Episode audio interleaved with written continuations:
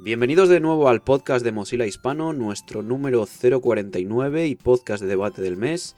Yo me presento, soy Rubén Martín desde España. Guillermo Movia desde Argentina. Y Arturo Martínez desde Venezuela. Bueno, y hoy traemos eh, al debate del mes eh, algo que está de candente actualidad y es el DRM en HTML5 y para, para los profanos en, en aspectos técnicos vamos a intentar eh, simplificarlo un poco porque de hecho es, es un tema yo creo que un poco complejo, incluso leyéndolo y siendo técnico hay cosas que, que se te escapan. Entonces básicamente vamos a explicar un poco qué significa DRM y, y cómo afecta un poco al, al estándar de HTML5 y a la creación de páginas web con esta tecnología. Bueno, lo primero, comentar un poco qué es DRM. ¿Alguien quiere hacer una introducción o comento un poco? Yo puedo básicamente leer, eh, estoy acá con la página de Wikipedia, digamos, la, la, digamos, porque DRM en principio son las siglas en inglés de Digital Rights Management y que en, en español acá, o por lo menos en Wikipedia, lo ponen como gestión digital de derechos. Y básicamente lo que hace es un software que bloquea o permite la reproducción en general de algún contenido en un número indicado por el fabricante de veces. Por ejemplo, mi libro, yo compro un libro electrónico tiene DRM y eso me permite que yo lo pueda leer en tres dispositivos diferentes y no en 10 y no en 20 y no prestárselo a otra persona. O sea, para que lo pueda leer alguien más, tiene que tener cierta clave que se va traspasando y que valida cada vez que, eh, que van a abrir el libro en, en, uno de los dispositivos. Una vez que se cumplen esas tres validaciones que me da, digo tres por poner un ejemplo, creo que en los libros con el DB, DRM de Adobe son seis. Una vez que se cumplen esos seis dispositivos diferentes en los que se abrió, ya no se puede abrir más el, el, el libro, digamos. O sea, no, no tenemos una, se va a poder seguir abriendo en los dispositivos en los que ya fue abierto, pero no se puede abrir en nuevos. O sea, básicamente, en vez de una gestión de derechos, lo que hace es una restricción de derechos digitales, eh, que es lo que es el DRM. Básicamente lo que hace es restringe a los usuarios cómo utilizar el contenido, dónde utilizar el contenido, cuántas veces utilizar el contenido, eh, y esto se utiliza mucho por la, la industria, la, industria de los medios audiovisuales Claro, multimedia. La industria multimedia, exacto. La industria multimedia. Eh, por ejemplo, muchos dispositivos que utilizamos hoy en día tienen chips DRM, que es un chip de decodificación por hardware, que es el que valida y que se asegura de que el contenido que está siendo reproducido por este dispositivo no pueda ser extraído.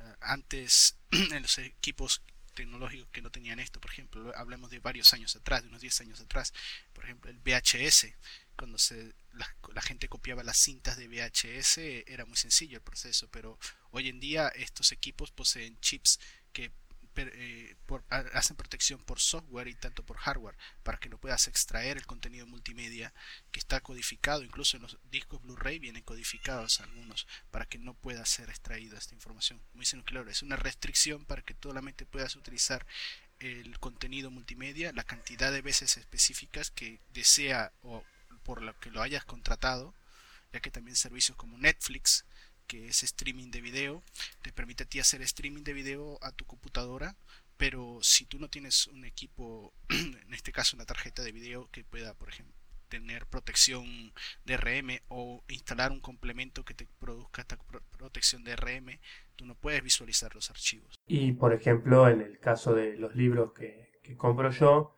no puedo de descargarlos en Linux, porque el, formato en general que se usa para todo lo que son libros electrónicos es el del DRM de Adobe y solo se puede descargar a partir de el Digital Editions, que es un programa de Adobe que no funciona para Linux. Funciona con Windows, digamos, hay formas de hacerlo, pero técnicamente no se puede. Eh, entonces también restringe desde qué, desde qué sistemas podemos utilizar cada una de estas tecnologías. Y además lo que, lo que ocurre con, con el DRM es que nos lleva a, una cosa muy, muy curiosa, que es que cuando tú compras un producto, realmente el producto no es tuyo. ¿Qué quiere decir esto que no es tuyo? Que tú compras una licencia por su uso que se te puede restringir en cualquier momento. Eh, tal es el caso que, por ejemplo, en el caso de los libros digitales, Amazon con su Kindle, en, un momento determinado, decidió eh, que se iba a borrar un libro y se borran todos los dispositivos, incluso de la gente que ya había pagado por ello. Con lo cual, físicamente, tú no tienes derechos sobre, eh, sobre el producto, sino, bueno, tienes derechos, lo que pasa es que no te pertenece. Antes tú comprabas un libro y hacías con el libro lo que quisieras, porque para eso es tuyo.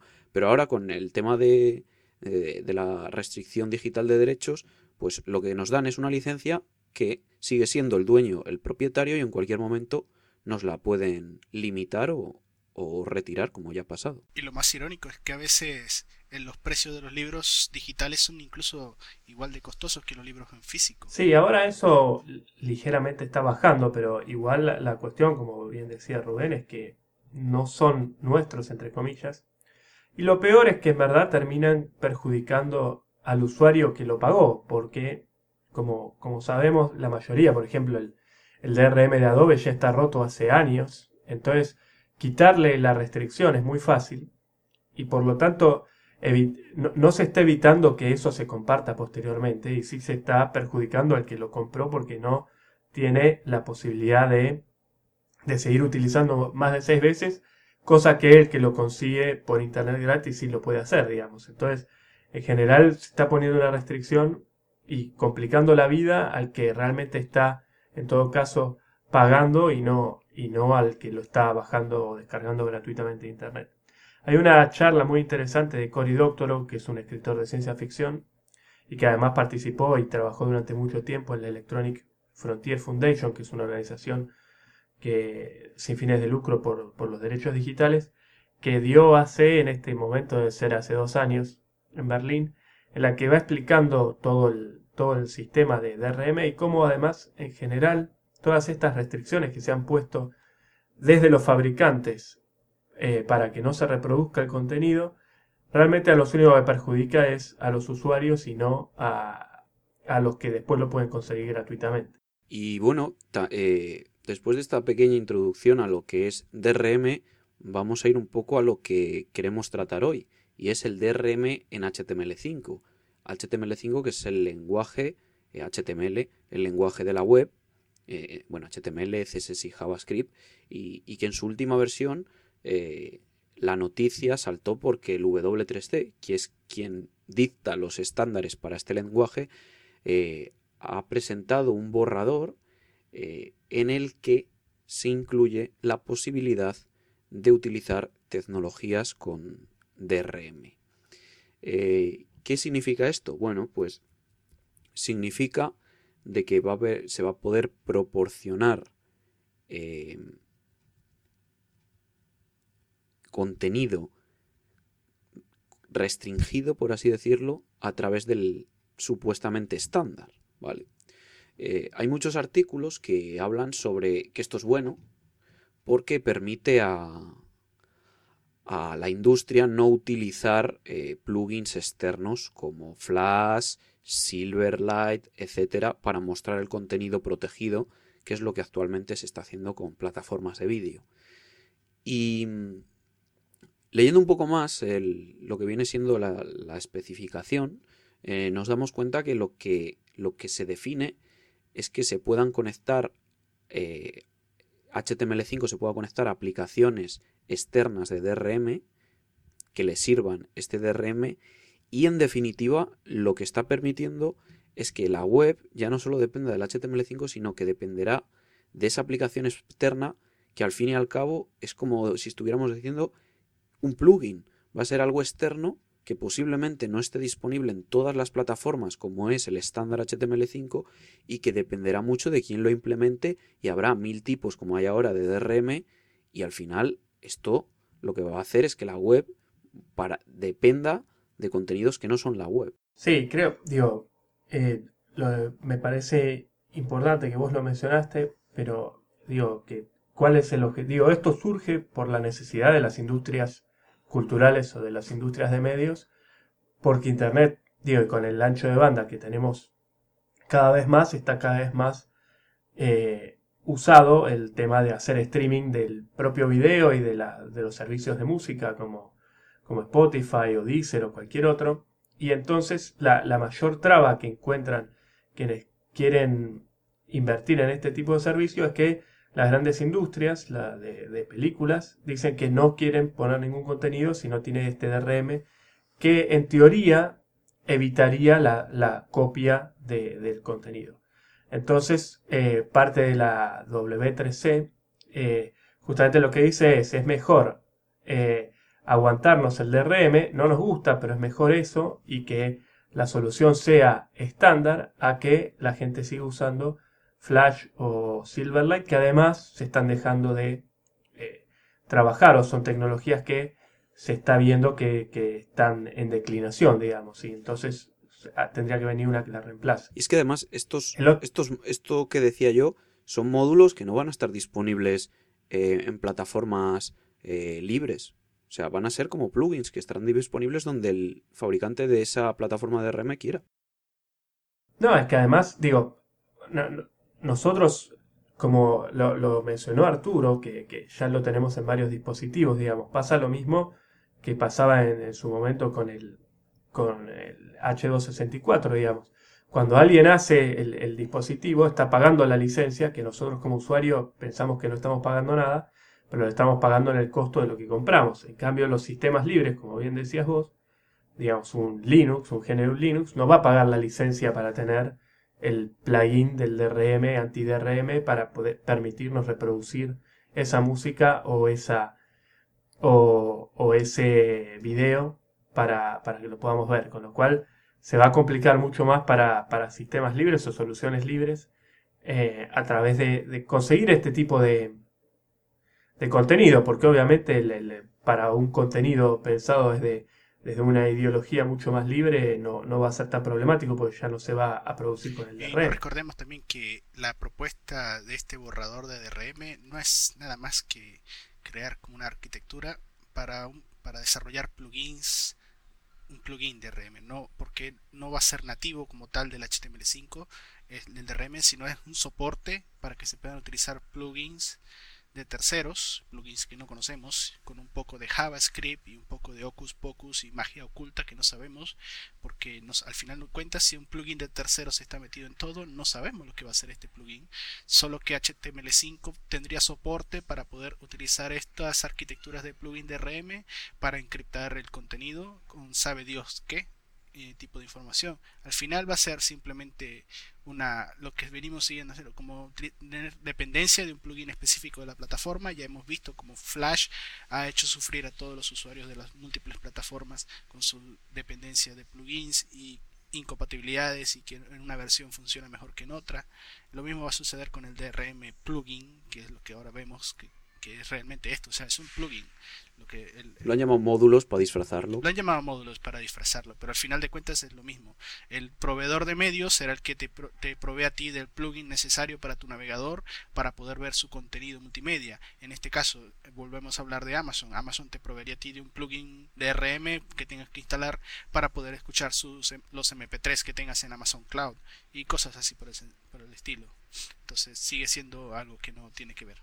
Yo pienso, este, como ha dicho antes eh, es un movimiento claro de la industria, de presión y de lobismo, eh, porque se han dado cuenta de que el lenguaje web ha evolucionado a la no dependencia de plugins con HTML5 y las nuevas tecnologías, como la etiqueta vídeo, la etiqueta audio, en la que ya no tienen ellos el control de, un plugin y han presionado, han hecho lobby para que se incluya en el propio estándar una manera de hacer llamadas a aplicaciones que sí que controlan ellos y que van a servir para restringir los derechos. Pero bueno, yo creo que hemos explicado esta parte muy bien de por qué pensamos nosotros que es malo, ¿vale?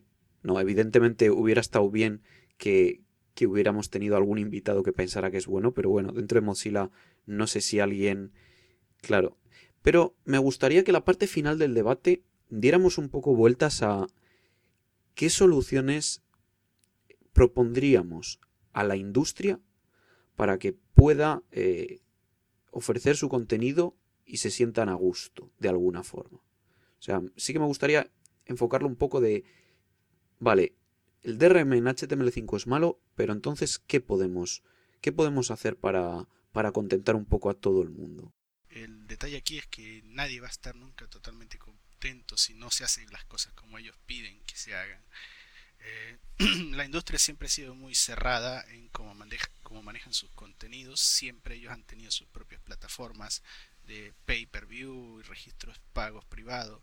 El detalle es que ahora quieren utilizar toda esta movida del HTML5 porque están viendo que es una tecnología que se les viene encima y que todo el mundo va a utilizar y si ellos se quedan por fuera y no logran hacer de alguna manera sus medios compatibles con esta tecnología, van a perder clientes, clientes que siempre van a tener que recurrir entonces a la piratería para encontrar los contenidos que buscan.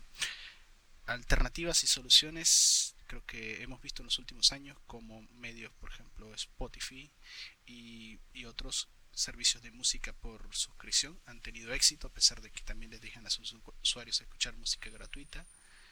Spotify, por ejemplo, ha sido un éxito en Europa y, he escuchado que se va a extender en Estados Unidos y próximamente en Latinoamérica. Yo personalmente, o sea, muchas veces me pregunto que por qué la industria eh, necesita el, DRM para ofrecer sus contenidos, eh, digamos, de pago, ¿vale?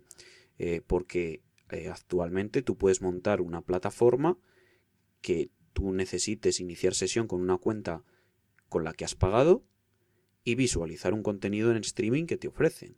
¿Qué ocurre? Que lo que no quiere la industria es que tú veas y puedas copiar el producto, que es lo que hablábamos de antes, que el producto no sea tuyo. Porque ellos te lo pueden ofrecer en streaming, pero tú pues te lo puedes guardar para verlo en otro momento. Y eso es lo que ellos no quieren. Es que ellos quieren llevar el cine a la pantalla del monitor, ¿ves? En el cine, por ejemplo, tú vas y pagas la entrada para ver la película, la, licencia temporal de acceso a ver la película.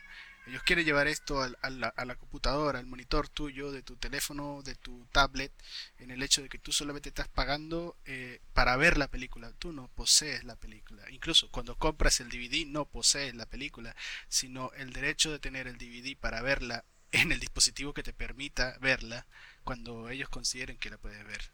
Entonces yo, yo creo que realmente la industria, o sea, personalmente es mi opinión, la industria debería evolucionar y ofrecer contenido de calidad en streaming con plataformas que merezcan la pena a unos precios asequibles. Ponías el ejemplo de Spotify. Spotify, la gente paga Spotify para, para utilizarlo. Porque es cómodo, porque tienes un catálogo muy grande y porque está a un precio pues que está bastante que está bastante bien y, y esto el DRM como decíamos antes no va a evitar que se acabe copiando y que se acabe rompiendo el algoritmo de cifrado y que al final vaya a haber copias, va a haber siempre copias, eso no se puede evitar. Pero yo creo que en los últimos 10 años se ha comprobado que el DRM es totalmente inútil para detener la piratería, la piratería y más bien lo que hace es eh, enojar al usuario. Yo comentaba también, por ejemplo, que en el caso específico Electronic Arts. Electronic Arts últimamente le incorpora DRM a todos sus videojuegos y yo soy un ávido jugador y compro videojuegos. O sea, tengo no, me, no, no, oculto eso, yo compro videojuegos que me gustan, pero me, he, he, tenido ocasiones donde el DRM de algunos videojuegos me ha destruido los salvados, causado muchos problemas de cabeza porque si pierdo la conexión a internet se, se, me cierra el juego automáticamente y pierdo todo lo que he hecho. Eso me ha molestado muchísimo hasta el punto de decir que yo no vuelvo a comprar nunca más algo de Electronic Arts. Yo creo que la industria trata de protegerse a sí misma, pero al protegerse a sí misma no piensa en el usuario y los problemas que le está trayendo el usuario con este sistema de protección absurdos que al final no son efectivos porque como dices tú, si alguien de verdad se propone a romper el contenido lo logrará hacer protección absoluta, bueno, no creo que nunca haya protección absoluta, porque si hasta, hasta de los cines se roban las cintas. un cambio en el modelo, un cambio en el modelo de negocio, yo creo que... Tienen que aceptarlo, la tecnología cambia. Un, un cambio en el modelo de negocio, va a haber gente que nunca va a pagar por nada, eso lo tienen que asumir, y esa gente lo va a conseguir de alguna u otra forma, pero va a haber gente que si se le ofrece a unas condiciones cómodas, asequibles y sensatas, lo van a adquirir. Y había, de hecho, hace poco eh, se, se, presentó y se presentó en el, en el blog de Brendan Age eh, una tecnología y un nuevo códec que publicábamos aquí en Mozilla Hispano, eh, que lo que permite es un códec implementado en tecnologías web, en JavaScript, y permite transmitir vídeo en streaming a una calidad mucho mejor que H264 y, y además lo que permite es como hacer como una especie de Técnicamente es complicado, no termino de entenderlo, pero según he leído, lo que hace es permitir como una especie de marca de agua eh, por usuario. Entonces solo, como que solo se puede servir a, a un usuario, pero no utiliza DRM. Simplemente es, es, un streaming, que se puede hacer un streaming de vídeo y controlar que solo se está haciendo streaming a, a esa persona. Y sin, sin utilizar tecnologías eh, de restricción de, de, derechos. Yo creo que otra cosa, digo, volviendo ligeramente a lo que decías de propuestas, otra cosa que quedó en claro en la industria cinematográfica con los últimos estrenos es que ni siquiera todo el miedo que dicen de la piratería y todo el dinero que supuestamente les quita la piratería es la mal llamada, piratería. piratería es algo que realmente les cuesta porque siguen teniendo récords de espectadores en el cine, los discos se siguen vendiendo, digamos, está casi ya podríamos decir demostrado por varios eh, artículos que no pierde las ni las discográficas ni las industrias cinematográficas. Ellos siempre cuentan los que supuestamente hubieran comprado discos que en verdad muy posiblemente nadie los hubiera comprado eh, y los baja porque son gratis, pero no los hubiera comprado si hubiera tenido que, pagarlos. Em, la, la cuestión es que creo que, como decías vos, se viene posiblemente un cambio de modelo de negocios que de hecho están surgiendo, como Spotify, como Deezer, como Netflix, que también es otro modelo, un negocio, modelo parecido.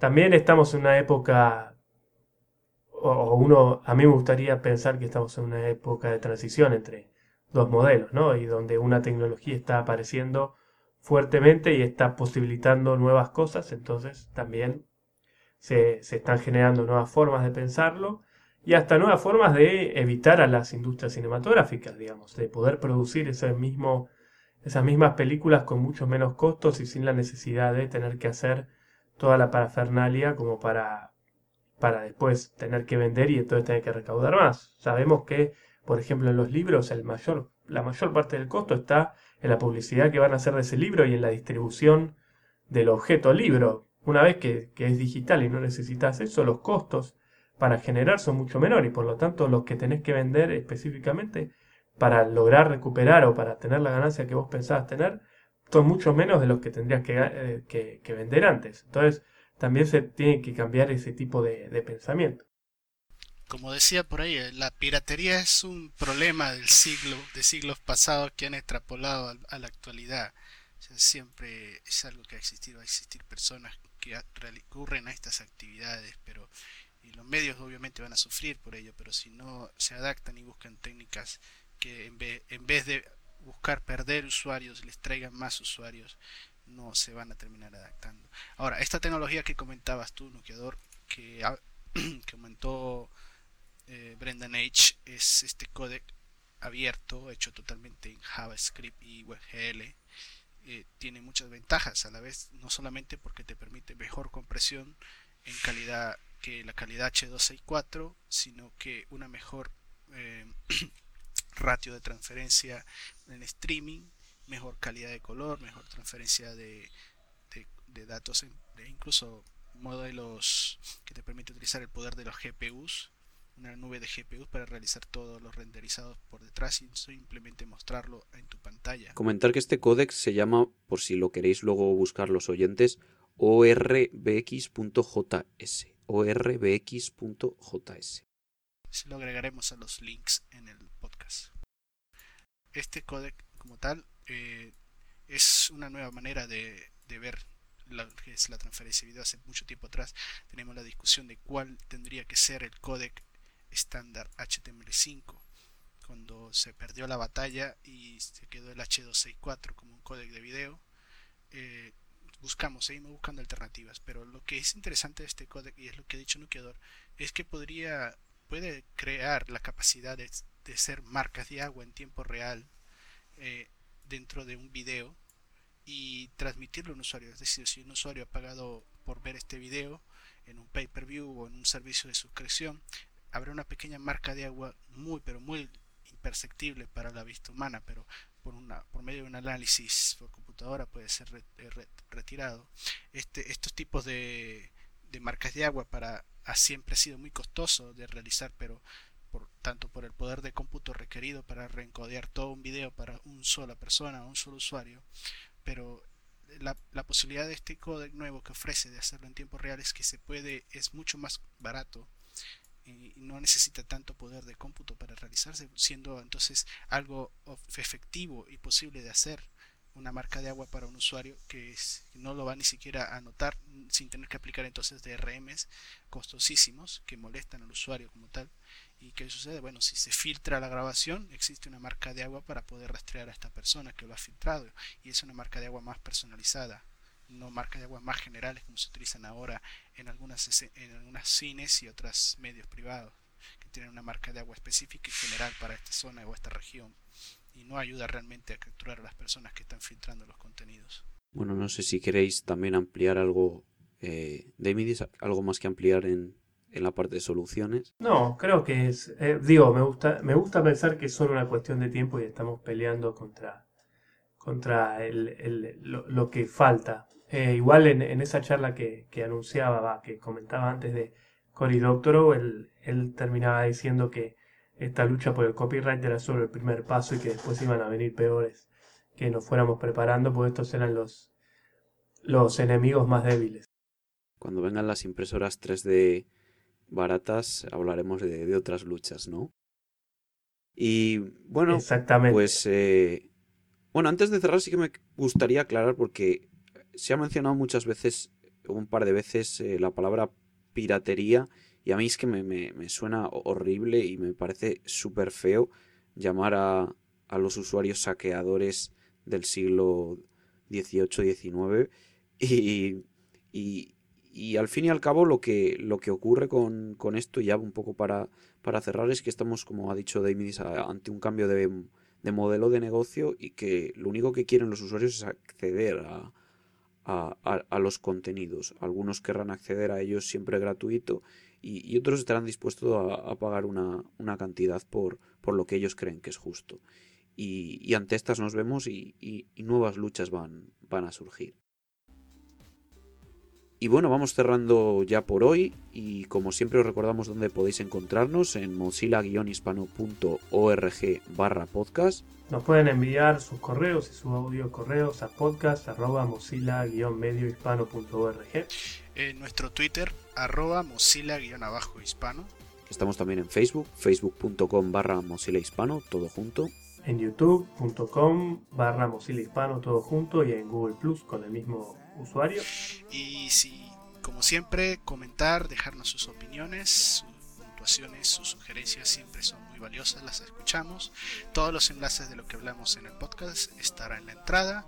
Y si incluso están interesados en participar en nuestro podcast y ser invitados para participar con nosotros, pueden escribirnos un correo a podcast.org y vamos a ver, discutamos a ver qué, qué tema quieren venir a participar con nosotros. Hasta una próxima, muchachos. Se despide Arturo Martínez de Venezuela. Bueno, eh, hasta el próximo podcast. Rubén Martín desde España. Y Guillermo Movia desde Argentina. Nos vemos. Nos vemos en el próximo podcast que será ya el 050. Hasta luego. 50 podcasts. Hasta luego. Chao.